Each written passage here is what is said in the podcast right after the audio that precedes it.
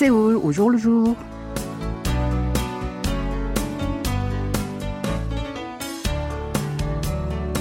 Bonjour à tous, merci de nous retrouver pour cette nouvelle édition de Séoul au jour le jour. Comme nous l'avons dit hier dans le journal, des séismes violents ont frappé la Turquie. Lundi dernier, à l'aube, un tremblement de terre de magnitude 7,8 est survenu dans le sud du pays. Puis, dans l'après-midi, un nouveau séisme s'est produit dans le nord-est. De plus, le lendemain, un autre tremblement de terre a eu lieu. Ces trois fortes secousses et plus de 80 répliques ont fait plus de 5000 morts en Turquie et dans son pays voisin, la Syrie. Et avec le temps, le bilan s'alourdit.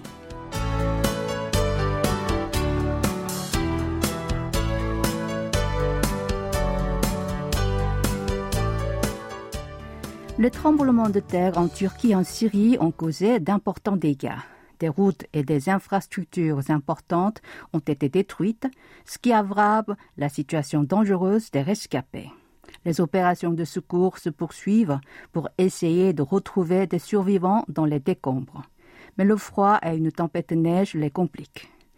Il a été annoncé qu'il n'y avait pas de blessés ou de morts parmi les Sud-Coréens qui y résident. À propos de cette catastrophe meurtrière, l'agence de presse sud-coréenne Yonhap a fait une interview avec un pasteur sud-coréen qui réside et qui a vécu ce drame. Il s'agit de Chang Song-ho, qui habite à Antakya, situé dans le sud-est de, la Turquie, à 150 km de Gaziantep, qui se trouve près de l'épicentre du premier séisme. Selon son témoignage, au petit matin de ce lundi de terreur, il s'est réveillé à cause de grands ébranlements de l'immeuble où il dormait. Avant, il avait vécu des petites secousses, mais là, c'était la première fois qu'il a senti de si grands tremblements. Lorsqu'il est sorti de sa chambre, les autres membres de sa famille ont fait de même, et ils se sont réfugiés sous une table dans le salon.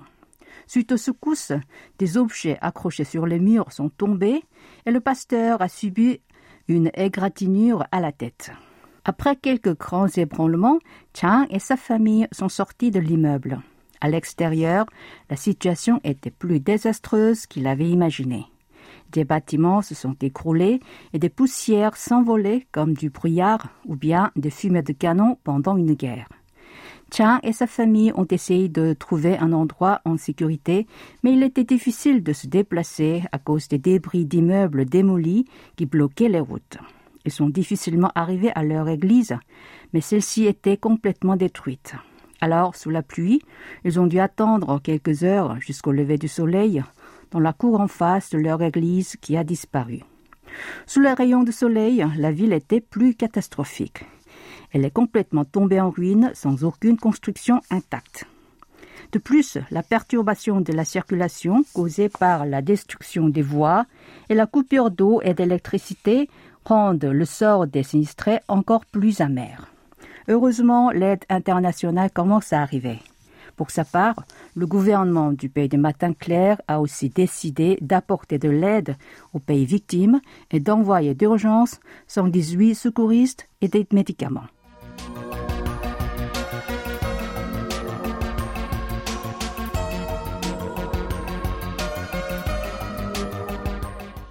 En Corée du Sud aussi, une catastrophe tragique est survenue le week-end dernier. Dans la nuit de samedi à dimanche, un navire dénommé Chongbo a chaviré à Shinan, dans le sud-ouest du pays. Au moment de l'accident, 12 personnes étaient à bord. Seules trois d'entre elles ont été secourues.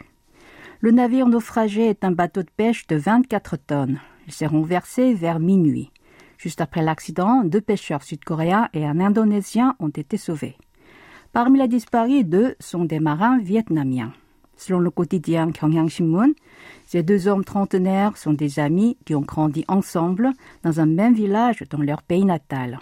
Ils sont arrivés ensemble au pays du matin clair en décembre dernier. Ils ont habité ensemble et ont travaillé à bord du Changbo. Ce dernier quittait le port pour pêcher des anguilles et des crabes avant un retour prévu quelques jours plus tard. Le 2 février, les deux Vietnamiens sont montés sur ce bateau pour la pêche. Mais trois jours plus tard, le drame s'est produit. Le navire a chaviré et les deux jeunes hommes ont malheureusement disparu environ deux mois après leur arrivée dans ce pays où ils ont rêvé de mener une nouvelle vie. La Fédération des unions des marins de Corée déplore la mort des victimes de cette catastrophe et cherche des moyens pour aider les pêcheurs étrangers qui n'ont pas de famille dans ce pays. Selon elle, même les marins étrangers qui montent à bord d'un bateau sont également assurés contre les accidents. Prenons une petite pause musicale à présent avec la chanson de Naol, Paramgyo, La mémoire du vent.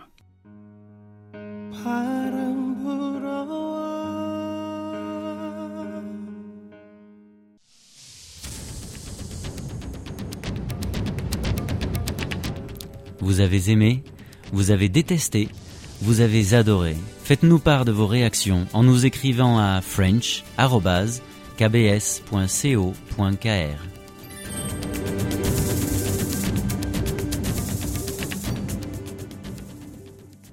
Pour cette édition de Séoul le jour le jour de mercredi 8 février, vous êtes en compagnie de Ko Jong-son.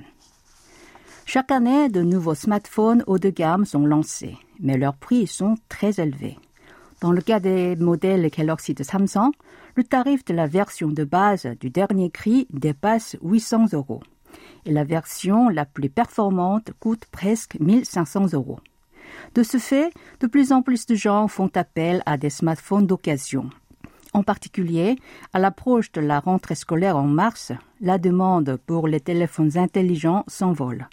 Mais comme les nouveaux produits sont trop chers, beaucoup se renseignent sur ceux de seconde main. Selon l'une des plus grandes plateformes de vente de téléphones portables d'occasion, l'an dernier, les transactions de ce type de marchandises ont plus que doublé en trois ans. Leur volume avoisine ainsi un milliard d'euros. Les appareils les plus vendus l'année dernière sont ceux sortis il y a moins de trois ans. Leur prix se situe à un tiers de ceux d'origine. Un autre facteur de la croissance de ces transactions est leur durée de vie prolongée grâce à l'amélioration de leur performance et de leur résistance. Comme les prix montent chaque fois que de nouveaux modèles sortent, de nombreux consommateurs veulent utiliser leur smartphone plus longtemps en changeant les pièces détachées remplaçables. Cependant, s'ils font appel au centre de service après-vente du fabricant de leur appareil, il faut payer des centaines d'euros seulement pour un changement de pièce. C'est pourquoi certains d'entre eux réparent eux-mêmes leur téléphone en panne. Il est pourtant difficile en Corée du Sud d'acquérir des pièces détachées nécessaires.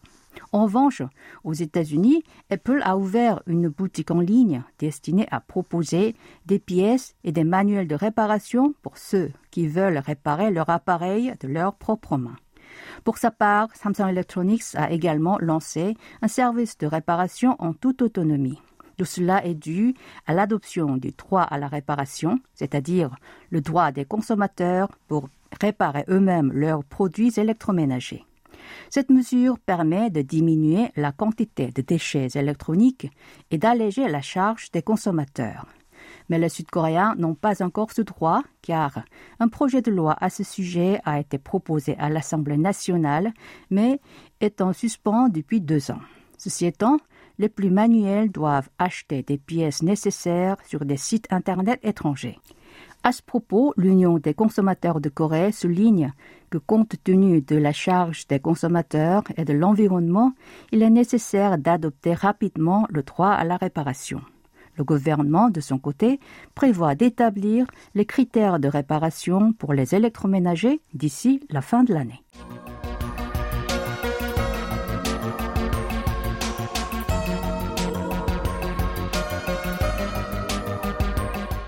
L'année dernière, la crise énergétique s'est concrétisée dans le monde entier. Et en Corée du Sud, elle a provoqué en premier lieu l'explosion du coût du chauffage, car les tarifs de gaz ont bondi de 38% sur un an. Or, le problème réside dans le fait que la facture d'électricité est également influencée par ce phénomène. Le prix d'un kilowattheure est monté de 13 won, soit 1 centime d'euro. Il s'agit de la hausse la plus importante depuis 1981. Dans ce contexte, les entreprises, même les grandes firmes, s'engagent en faveur de l'économie énergétique. La chaîne de grande surface Lotemat en fait partie. L'an dernier, elle a dépensé plus de 60 millions d'euros pour payer les frais d'électricité, incluant la climatisation, le chauffage et l'éclairage. Afin de diminuer ce coût, elle a installé des portes transparentes sur les réfrigérateurs où sont étalés des produits laitiers et des kits prêts à cuisiner. Et ce, pour empêcher la fuite de l'air froid dans les frigos. Avant, ces derniers étaient ouverts sans porte pour que les clients puissent prendre facilement les marchandises. L'effet de cette mesure a été immédiat. D'abord, les frais d'électricité ont baissé. Ensuite, étant donné que la température dans le frigo est mieux maintenue, la quantité de produits jetés a également diminué. La réaction des clients est favorable. Ils estiment ainsi que les aliments étalés semblent être plus frais. Les efforts pour la sobriété énergétique s'appliquent aussi pour l'éclairage. Par exemple, dans un complexe d'immeubles d'habitation situé à Séoul, en temps habituel, l'intensité lumineuse des parkings est faible. Mais s'il y a des mouvements des humains ou des véhicules, ces endroits sont éclairés. Puis, lorsque ces mouvements cessent, la lumière redevient faible. Ce système d'éclairage a coûté assez cher, mais il est efficace pour économiser l'électricité, de sorte que cette dépense pourra être compensée en cinq ans. Les résidents du complexe sont alors très satisfaits de ce dispositif. Les ménages, de leur côté, s'efforcent également à réduire leurs factures d'électricité. La compagnie d'électricité de Corée propose un système de ristourne financière pour l'électricité économisée. L'an dernier, plus de 40 000 foyers y ont participé. À titre d'exemple, dans un complexe d'habitation situé à Daegu, depuis sa participation à ce système en juillet de l'année dernière, la consommation d'électricité continue de diminuer. Jusqu'à la fin de l'année dernière, ses résidents ont économisé plus de 80 000 kWh. Et voici une deuxième pause musicale. Je vous propose d'écouter la chanson de IU, Someday, un jour.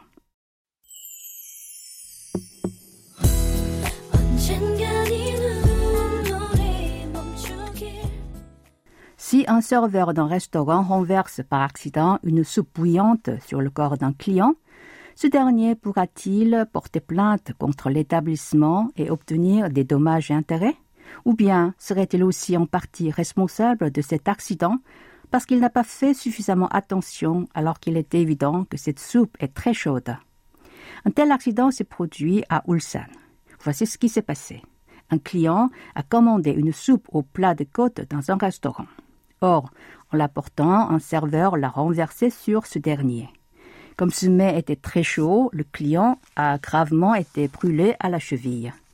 Suite à cet accident, il a dû être hospitalisé, puis aller régulièrement à l'hôpital pour se faire soigner. Il a alors entamé un procès contre le restaurant pour demander un dédommagement de 24 millions de won, soit 19 000 euros. Pour ce procès, le tribunal de première instance a reconnu la faute du serveur, donc du restaurant, et a jugé que ce dernier devait indemniser le plaignant de 13 000 euros. Mais l'accusé a entamé un procès en appel. Selon lui, tout le monde sait qu'une soupe au plat de côte est bouillante. C'est pourquoi le client en est responsable en partie parce qu'il n'a pas assez pris garde. Cette affaire est alors passée à la cour d'appel celle-ci a prononcé son verdict lundi dernier. Elle a jugé que l'établissement était plus responsable de cet accident et elle a ordonné au prévenu de dédommager le plaignant de 14 000 euros en guise du coût de traitement et d'une compensation. D'après ce jugement, le tribunal a estimé que le client avait évidemment le droit de manger des plats en toute sécurité pendant qu'il est dans le restaurant et que ce dernier avait l'obligation d'offrir des mets aux clients avec précaution sans mise en danger. À propos de son verdict, la Cour d'appel a précisé que l'établissement prétendait que le client était inattentif sans prouver concrètement quelle faute celui-ci a commis concernant sa sécurité. Elle a donc conclu que l'accusé ne pouvait pas rendre le plaignant responsable de l'accident en question en mettant en avant vaguement la négligence de l'obligation de faire attention à sa propre sécurité.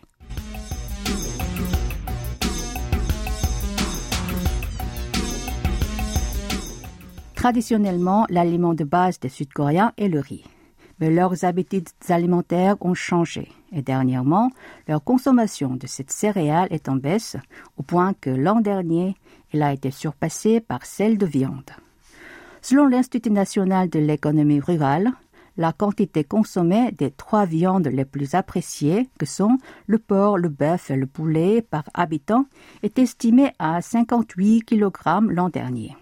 Il s'agit d'une augmentation de 2,3 kg par rapport à l'année précédente. Si on la compare à 2002, qui a enregistré 34 kg de consommation, cette quantité a bondi de 74% en 20 ans. En revanche, l'année dernière, la quantité consommée de riz n'était que de 56 kg. D'après l'organisme national, cette baisse s'explique par le fait que de plus en plus de Sud-Coréens sautent leur petit déjeuner et préfèrent manger des aliments plus faciles à préparer, comme du pain ou des sandwichs. Il y a 30 ans, une personne mangeait chaque année plus de 100 kg de riz. Mais maintenant, il consomme seulement un bol de riz par jour. Il en va de même pour les autres céréales.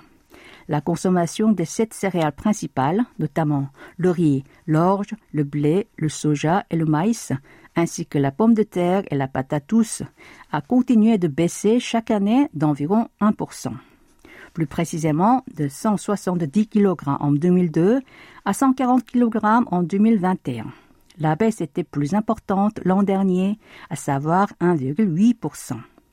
La chute de la consommation de riz et l'augmentation de celle de viande devraient continuer à l'avenir. Comme les produits alimentaires qui peuvent remplacer le riz se diversifient, cette tendance grandira. L'Institut national prévoit que la quantité des trois viandes consommées par habitant s'accroîtra chaque année de 0,8%. Elle dépassera ainsi les 60 kg en 2027 avant de s'élever à 63 kg en 2032. Par contre, celle de riz devrait passer de 54 kg en 2023 à 50 kg dix ans plus tard. Il s'agit d'une régression de 2% par an. Et la consommation des autres céréales sera également en baisse. Pour ce qui est des légumes, les Sud-Coréens en mangeront de plus en plus. Leur consommation par habitant devrait bondir de 11 kg en 2027 à 110 kg en 2032. Cette croissance devrait être liée à l'habitude alimentaire des Sud-Coréens qui accompagnent la viande avec des légumes. Une autre raison réside dans le fait que plus ils consomment de la viande, plus la demande pour les légumes destinés à assaisonner cette dernière augmente. Et voilà, c'est le moment de retrouver tout un cinéma présenté par Antoine Coppola. Avant de le rejoindre, je vous propose d'écouter la chanson de Kim Bom-soo, Tipap, repas fait maison. Oh, 기다려지지 않는 퇴근길 길거리엔 온통 어색한 멜로디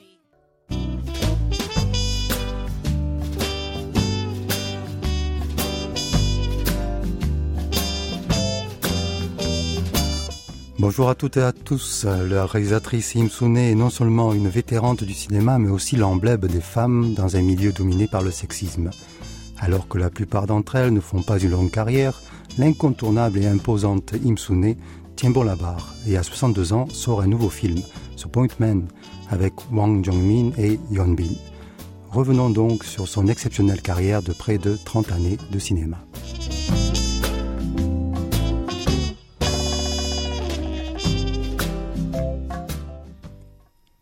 Imsune aime les chiens. Elle s'en était expliquée dans un célèbre entretien avec un autre passionné de chiens, Kim Ki-dok le seul réalisateur local à avoir montré dans un film le mauvais traitement des chiens destinés au restaurant. Peut-être est-ce parce que les deux cinéastes ont grandi dans un milieu modeste, dans des familles difficiles. Son père travaillait à la base militaire américaine et avait cinq enfants, dont la petite, mais déjà grassouillette, Imsune. La native d'Incheon a d'ailleurs lâché l'école durant deux ans, avant d'entrer à la fac pour étudier l'anglais et militer dans le mouvement étudiant contre la dictature des années 80. Elle était déjà une cinéphile avertie, déçue par ses études de maîtrise de cinéma dans son pays. Elle tente sa chance à Paris 8 en 1988 et rédige un mémoire sur le cinéaste Kenji Mizuguchi, célèbre pour avoir intégré de nombreuses femmes japonaises dans son équipe en 1992. De retour en Corée du Sud, admise dans le cercle du réalisateur Yo Gyun-dong, elle tourne son premier court-métrage qui obtient un prix en 1994. Dans les derniers feux de la nouvelle vague coréenne, elle tourne avec des bouts de chandelle son premier film Trois amis, sur trois jeunes garçons procrastinants avant le service militaire.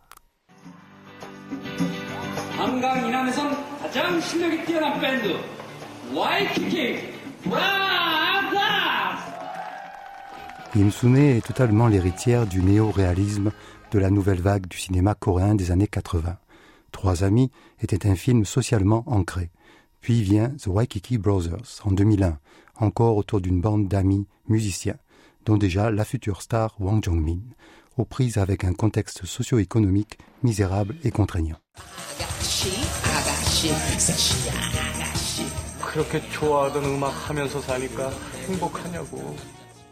Im Sune est la réalisatrice des prolos, comme Kim Ki-dok était celui des marginaux. Le film est porté par le tout nouveau festival de Cheonju, qui se veut alors le rendez-vous du nouveau cinéma indépendant coréen. Mais le cinéma indépendant et la nouvelle vague se meurent, et la réalisatrice rejoint le giron sur la défensive du clan Park leur leader.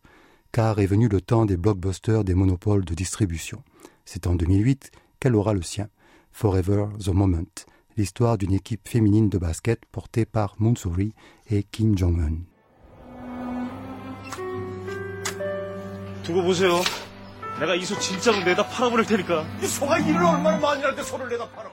Le film est un gros succès, mais Imsune ne se laisse pas entraîner vers les blockbusters et elle revient à ses sources.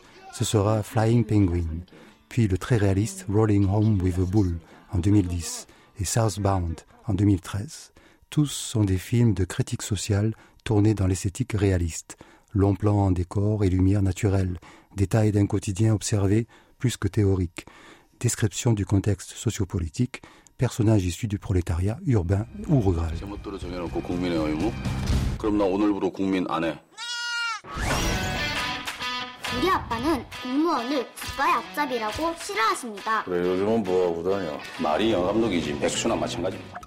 Évidemment, les films d'Imsune attirent peu de spectateurs. Souvent produits en indépendant, même si distribués par des monopoles, ces films portent un message anticapitaliste précaire. La cinéaste n'en attire pas moins des acteurs renommés, comme Wang Jong-min ou Park Hee-il dans Whistleblower en 2014. Avec ce film, en s'attaquant à la corruption dans les hautes sphères de la société, à l'aide d'un personnage de journaliste idéaliste, interprété par Park Hee-il, la réalisatrice frôle le scandale. 이거 얼마 신신한데? 인장 너 사람 사는 것 같다. 여기는 곧 틀립니다. 누구 마음대로? 여기만큼은 니들 마음대로 하게 놔두지 않겠다. Il lui faudra 4 ans pour revenir avec le remake d'un succès japonais, Little Forest. Cette comédie loufoque et naturaliste, voire New Age, est un gros succès de box-office en 2018. Le public a surtout vu la romance entre Kim Tae-ri et Ryu Chung-woo, aux dépens de la satire sociale. Peu importe, Im Sune se retrouve en lice pour un blockbuster, surtout que son ami Wang Jong-min, dont elle a aidé les débuts dans Waikiki Brothers, est devenu une énorme star bankable. Ce sera The Point Man sur une histoire d'otage au Moyen-Orient.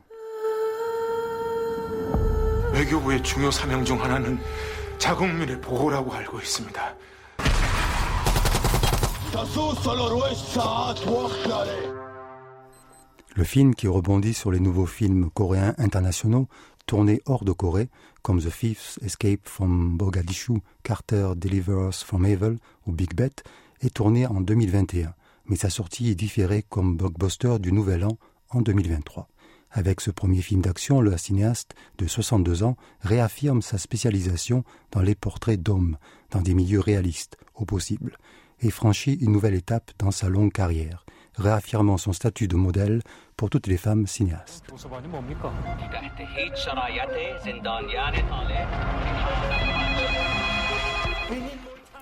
Tout sur The Point Man mercredi prochain.